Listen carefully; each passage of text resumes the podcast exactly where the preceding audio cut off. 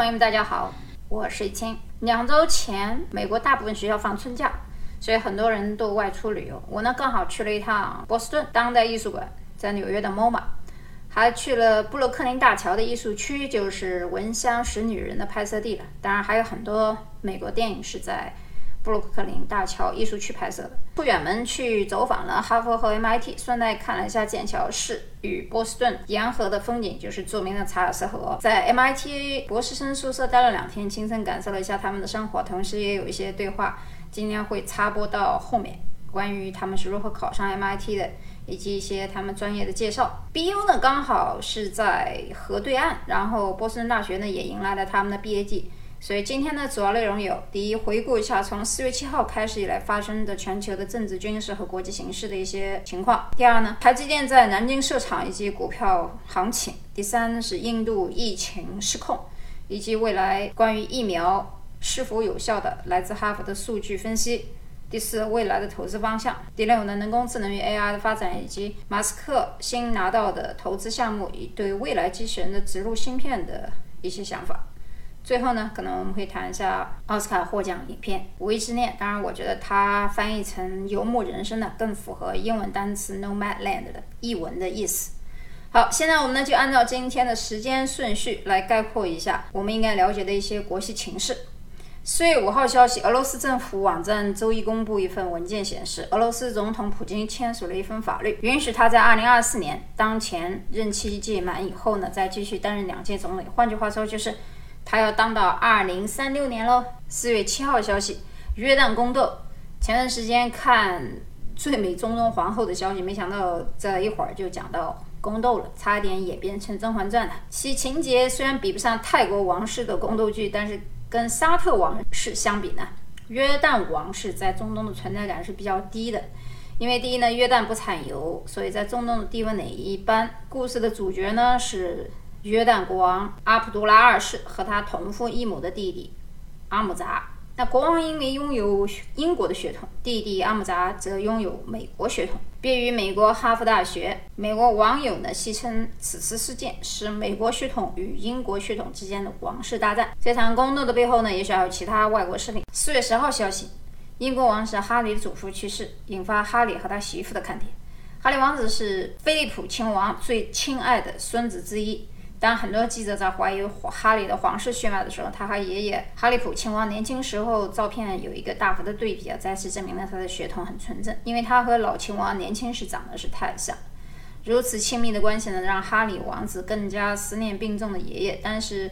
恰巧在这个时候呢，梅根宣布怀上了二胎。有了这个二胎以后呢，地位是否在家庭当中更高了，底气更足了？所以有人说，哈利王子只能听从妻子的建议。总结语就是哈利血统很纯正，脑子不知道是否撞车了。另外一方面，乌克兰形势加剧，俄罗斯的关系继续恶化。因为乌克兰和俄罗斯的关系不是现在才有的，确实是存在了很多年。这个战争矛盾，克里米亚、黑海舰队问题、能源问题，到了现在。可以概括为东乌克兰亲俄与西乌克兰亲欧之间的关系了。而按照现在这个说法，这些都是历史遗留问题，而且是非常长久的历史问题。我们再谈谈能源问题，在俄罗斯控制乌克兰的时候呢，乌克兰一直是俄罗斯最重要的工业中心，但是乌克兰本身并没有足够的能源去支撑这些工业，基本是依赖俄罗斯的能源输出。在苏联解体后，这种畸形的经济模式逐步遇到困难，因此俄罗斯多次以天然气。输送作为与乌克兰的谈判筹码，比如说十年前的时候，俄罗斯在原合同价格上降价约百分之三十向乌克兰出售天然气，而乌克兰呢，则要需要把俄罗斯黑海舰队在乌境内驻扎的期限延长二十五年，并且在此期限以后呢，双方有权选择是否再延长五年到二零四七年，也就是五年之后。但是乌克兰本身又是俄罗斯。输送能源到欧洲的必经之地，因此俄罗斯也需要乌克兰。所以，将来这场战争是否会变成代理人战争，我们拭目以待。四月十七日消息，美日峰会议题。四月二十一号，东京新闻头版的漫画充满了深意，因为内容比较敏感，希望有兴趣的朋友呢自己可以 Google 一下，领会深意。别看东京新闻是一个小报纸，它是由中日新闻东京本社所发行的。日报》报纸论调被认为偏左，其前身为都新闻，在日本新闻界和民众心中分量不轻。四月二十一号消息，中国的博鳌论坛、拜登的气候峰会、缅甸问题所关心的东协会议呢，都是焦点。但是台积电投入二十八个亿美元在南京设厂，绝对是一个经济新闻。如果目前准备清仓的美股股民啊，为什么提到清仓呢？因为在传统历史上，五月是股票的投资空档期。为什么呢？很多人在欧洲有一个五月度假的传统，所以很多人会在四月底处理一些泡沫股。所以台积电的心动呢，大家可以注意一下，五月份是否有人会抄底了？看看今年的五月份是否像以前一样。当然。现在因为科技发达，不像以前说度假的都不能去进行炒股。现在手机啊、电脑啊，大家可能会改变一下传统的。四月二十八号消息，英国第一次新航母远航，虽然不会走台湾海峡和南海，但是会靠近菲律宾附近，也算是给拜登一个 gift。但是由于英国目前的经济整体实力还是不行，脱欧以后问题也比较多，所以究竟能给拜登多少支持也很难说。而且他自己北爱尔兰的暴乱，苏格兰的。最近也是频繁发生一些事情，当然，拜登五月去英国的 G7 呢，一定是一个看点。最近最大的新闻莫过于印度的疫情失控。西方国家一直认为印度发出来的数据有假，真正的疫情都无法控制。他们不仅仅公共医院都不够，而且大部分还是民营。当然，也不仅仅是。疫苗的问题，而是氧气现在都不够。但是我想说的呢，前段时间印度还坚决不用中国的疫苗，自己还研发疫苗出售。也有专家分析呢，印度还让人用牛粪洗脸，加上念咒语，因为在印度教来看呢，牛是他们的神，是母亲，是绝对不可以亵渎的。所以从牛身上下来的东西都是神圣的，比如说。牛尿用作灵魂的洗涤剂，可不是洗脸冲冲澡这么简单。印度人疯狂到将其当成一种保健饮料，每日必饮的圣水。在印度的传统医学中，明确宣称牛尿疗法对癌症、糖尿病、艾滋病、哮喘、牛皮癣、心血管、肾脏等问题呢，都有明显的效果。虽然没有什么任何科学的数据支撑，但他们认为牛尿中含有。很强的抗免疫能的物质，在印度的农村里面，这些干燥的牛粪饼是无处不在，甚至于还有辟邪的作用。所以在城乡差距非常大的这个情况下，在印度，很多人在分娩，妇女分娩的时候都要用牛粪来当清毒剂，孕妇的分娩死亡率高达百分之八，所以病毒传染可想而知啊。那从印度问题引申的一个话题就是。打疫苗以来，这个疫苗的效果如何？反应怎么样？请大家搜索一个文章，标题为《哈佛大学冒号关于新冠的绝望未来》，内容比较敏感，我就不读了。大概意思就是说，疫苗的速度赶不上变异的速度，所以我一直坚信啊，我也我也没去打针。虽然我在美国早就可以拿到号，甚至于很多大学里面也有，但我就是没去，因为我相信没有没有什么效果。不是说不愿意，甚至于很多人打了疫苗以后还有二次感染，就是因为病毒的变异速度比研发出来的疫苗的速度要快，所以每个人的情况就只能听天由命了。哈佛论文是这么说的：无论是否能研发出疫苗，新冠病毒都可能伴随人类到达二零二五年。这句话什么意思呢？也就是说，即使现在这个病毒不存在了，到二零二五年，人们的行为和社交模式早就变化了。简而言之，就是对未来远程教育和人工智能都符合隔离的主动和被动生活方式。这句话点出了一个重点，就是我们买股票的人，如果你眼光放远一点的话，呃，投入到一些人工智能啊，或者远程教育啊，或者看起来目前不咋地的股票上做一个长期投资，其实是不错的啊。关键说了这几点，就是被我们寄予厚望的疫苗作用可能会非常的小，因为。人类感染者所产生的抗体有效期只能有四十周，也就是小于三百天，比疫苗的研发周期都要短。如果疫苗不能起作用，那么新冠将成为一个十到五十倍致死率的流感。那全世界范围内反复进行爆发收割人头呢？在这样以后的一些日子里，可能成为一种新型流感传播开来。所以大家以后如果发现哪一年又有什么新的流感过来了？嗯，有可能它是这种病毒的变异。而潘多拉的盒子一旦打开，疫情在全世界蔓延，不是一年两年，而是五年、十年，甚至于一直坚持下去。彼此间的隔离呢，会成为常态。呃，所以现在什么谈恋爱啊，包括网上啊，人与人也不怎么出去喝酒啊，或者交流啊，party 啊，或者是传统的社交，甚至于上班，都会有所改变。而这些改变，甚至于我联想到特斯拉事件，人们在讨论它的刹车问题啊。其实这是一个吧，火箭都能刹得住的，马斯克车子刹不住是挺搞笑的。其实，所以正好呢，我跟 MIT 的这个理工男呢也讨论一下这个问题。他说呢，其实特斯拉不是刹车问题了，而而是监控端口与其他车不一样，因为其他车用的是雷达检测，特斯拉用的是镜子啊，mirror。那这个讲起来比较复杂。首先呢，我想提醒那些。手离开车子的车主啊，开着方向盘，基本上不要把它拿开。为什么这么说呢？因为驾驶一般分为五个 level，第一个是 level 零，level 零也就是 L 零，以后后面都称简写，缩写的 L 零到 L 一到 L 五。那 L 零呢，实际是无任何自动化。啊，这种车子基本上已经被淘汰了，我就直接跳过。那 L 一是属于驾驶员辅助驾驶，那驾驶员依然需要去驾驶车辆，只不过出现了像 ACC 自适应巡航、自动刹车的安全的系统，只是对辅助员驾驶员的驾驶起一个辅助作用。驾驶员的手还是不得离开方向盘，眼呢也不得离开周围的情况。到了 L 二，也就是部分自动化驾驶这个阶段。自动驾驶技术就可以短暂的管一些驾驶任务。L 二和 L 一最明显的区别是系统能否在车辆横向和纵向上进行控制，比如说拥有高速自动辅助驾驶啊、堵塞自动辅助驾驶或者自动趴车和自动紧急制动等功能。L 二级目前市场上大多数新型车搭载的自动驾驶系统呢，都是这个级别的。如果一个车辆能够做到 ACC 加 LKA，也就是自动硬巡航加上自车道保持辅助，那么这个车基本上就跨进了 L2 的门槛。你比如说，比如2018年款的凯迪拉克 CT6 拥有的半自动驾驶 Super Cruise 就是典型的 L2 级别。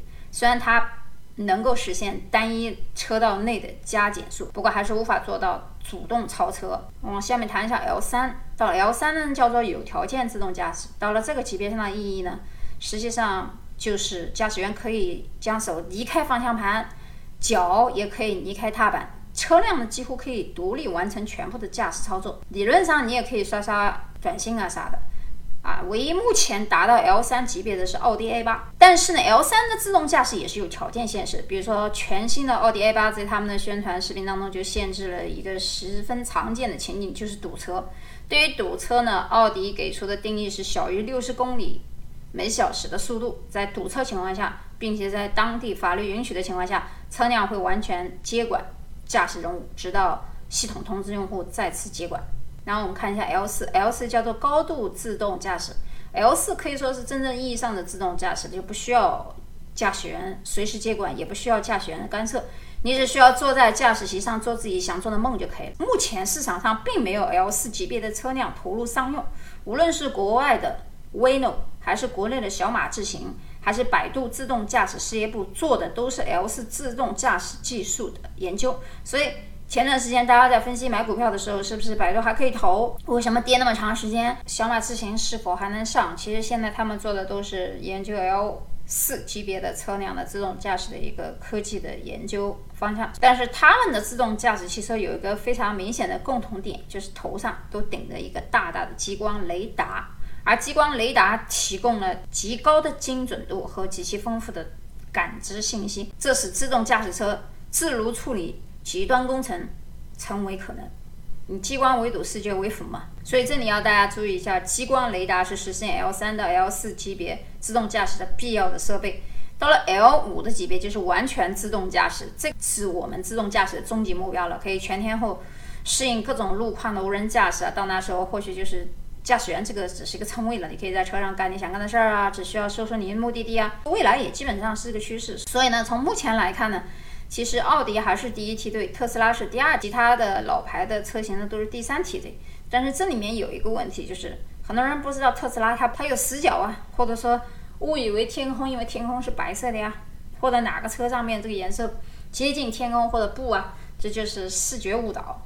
所以特斯拉。出事的原因不是因为它刹车刹不住，而是监控系统。不过呢，二零一五年特斯拉搭配了毫米波雷达传感器，加上动力控制系统，加上自动系统，对于转向控制呢需要检测车道，并配摄像头传感器加电动助力转向系统。摄像头呢，主要负责图像数据采集，作用呢是识别目标为何物。毫米波雷达作为辅助传感，对多个目标进行航测距测速以及方位测量，包括红外、激光、摄像头等光感。光学传感器像毫米波雷达更能适应复杂的天气变化，但是 Auto 也有一个很严重的缺点，就是算法策略上是重摄像头轻毫米雷达，但是它的算法策略是重摄像头轻毫米波雷达，过度依赖视觉键，所以当车子前方出现数据库中没有植入的物理数据的时候，就容易出差的。这也是导致特斯拉曾连续出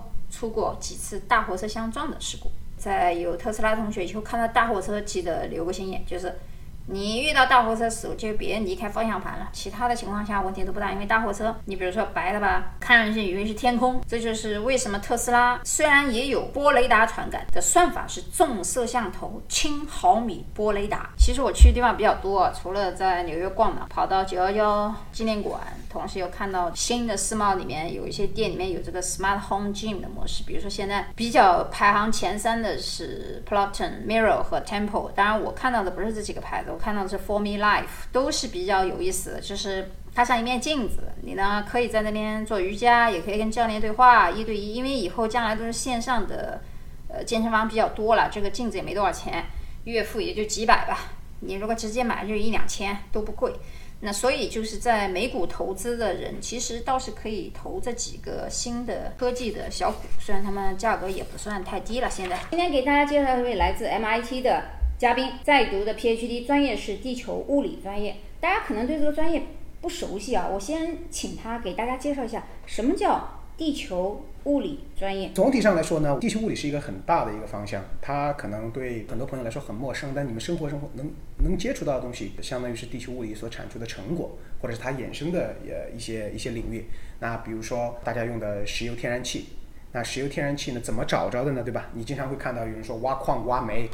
挖石油，但是你怎么去找它呢？那找它就会运用地球物理的知识，去医院做一下呃超声波，呃看一下皮皮下组织，B 超啊，或者是 X 光啊这些，就相当于是用物理的方法，用波，不管它是什么样的波，或者电磁波也行，弹性波或者是声波，然后穿过你的皮肤或者你的身体，然后反射回来。呃，它遇到，比如说遇到你的皮下组织，然后反射回来，你接收到了之后，然后你再把你所接收到的这个数据繁衍回去，也就是说所谓的 inverse problem，就做一个反函数，然后成像就能看到你皮下面是什么样子的了。那同样，地球物理呢，也是用同样的方式，只不过我们用的这个物体呢是地球。那地震大家知道它能量是很很高的，一旦发生了地震之后，不是我们在地球在地球的表面有些那种探测器嘛？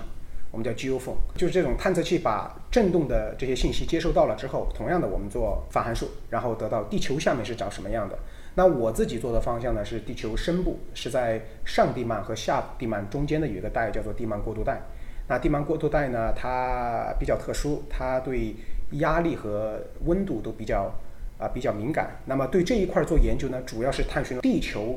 地幔当中的对流到底是怎么样的？现在的科学界呢，在地球物理这方面呢，对对如何把地球里边的东西带到外部上来有很强的争论。研究地幔过渡带也相当于就是从另外一个角度想去证实或者去推翻一些现有的一些猜想。那呃，当然了，地球物理也很广了，也有，也有，比如说做那个地核，呃，大家知道嘛，地核分两层嘛，一个是地外核是液态的嘛，里边是硬的嘛，是铁嘛，那是地内核。那也有人做这个部分。那成像像我做的就是属于深部，是你稍微做浅一点，然后呢，用一些更好一些的方法，用一些更好的设备，能让你的信噪比和你的分辨率变得更高。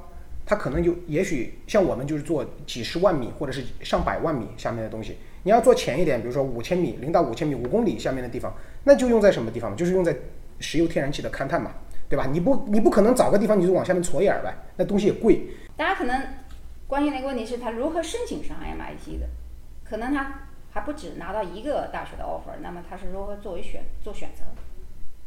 哦，我吗？啊，我最早拿到的是南加大的，然后我当时也去那边面试了。我在面试的时候，然后我。拿到呃呃耶鲁的了，然后普林斯顿那个我其实没有太在意，因为我那个时候我知道我一定能拿得到的，对。然后最后一个来的应该是 MIT 的，呃，我其实当时也也也也也纠结了很久嘛，啊。还有一个原因呢，就是录我其他那几个学校录我的老师，都是我现在这个老板的学生，所以我心里想说，咦，我换了老板，我是不是跟你们就同辈儿了呀？我以后就不用叫你老板，我要叫你师兄。哎呦，这多好，这多好，是吧？其实，所以我就当时考虑了很久，大概考虑了十五分钟左右吧。最后呢，我们就说一下机器人时代到来。很少有人注意到，三十三岁的 Dave Williams 呢手上起了一个泡。那大大家很多人觉得他拇指和食指之间可能有一个米粒大的肿块，挥一挥手就打开门的时候呢，人们才明显感觉到奇怪。其实呢，是在他的皮下植入了一个微芯片。而这种微芯片呢，装在一个玻璃胶囊里面的电子线路，使用起来呢，很像是免接触信用卡。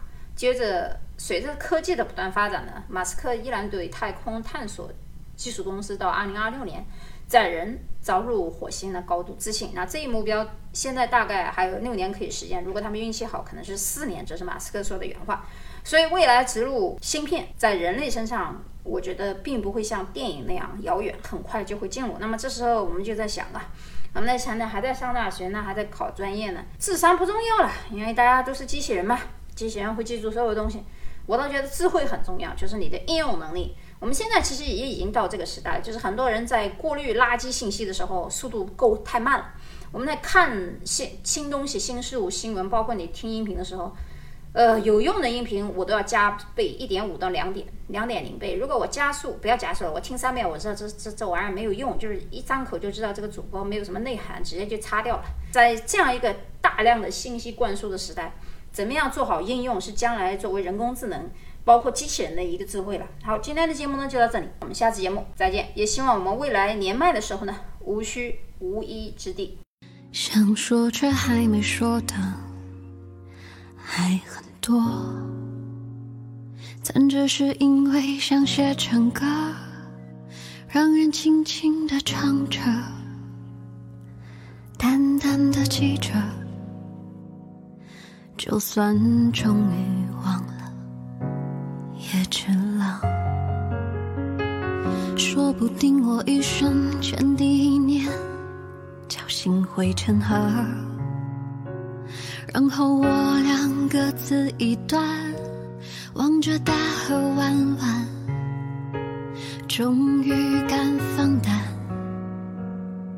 嬉皮笑脸面对人生的难。也许我们从未成熟，还没能笑得，就快要老了。尽管心里活着的还是那个年轻人，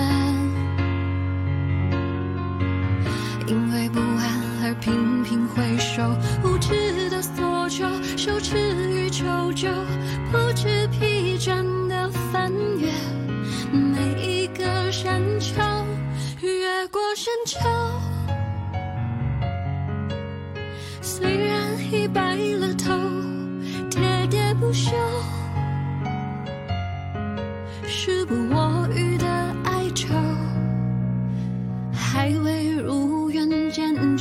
着不朽，就把自己先搞丢。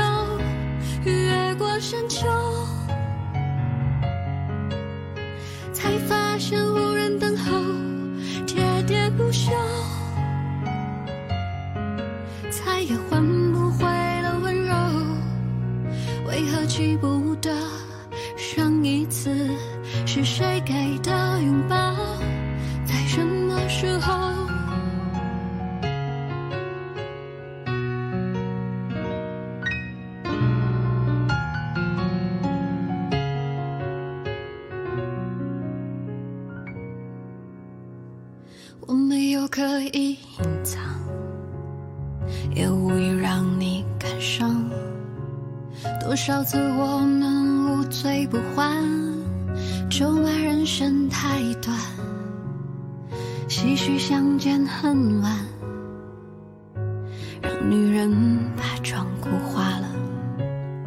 不管。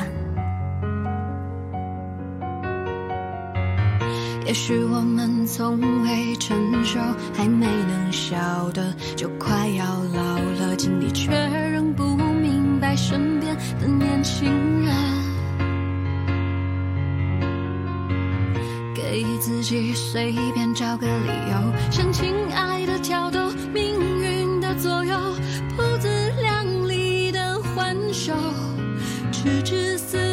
手，越过山丘。虽然已白了头，喋喋不休，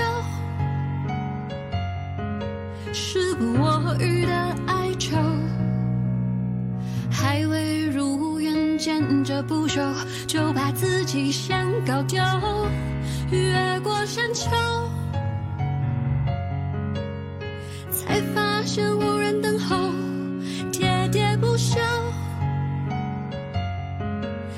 也换不回了温柔。为何记不得上一次是谁给的拥抱？在什么时候？什么时候？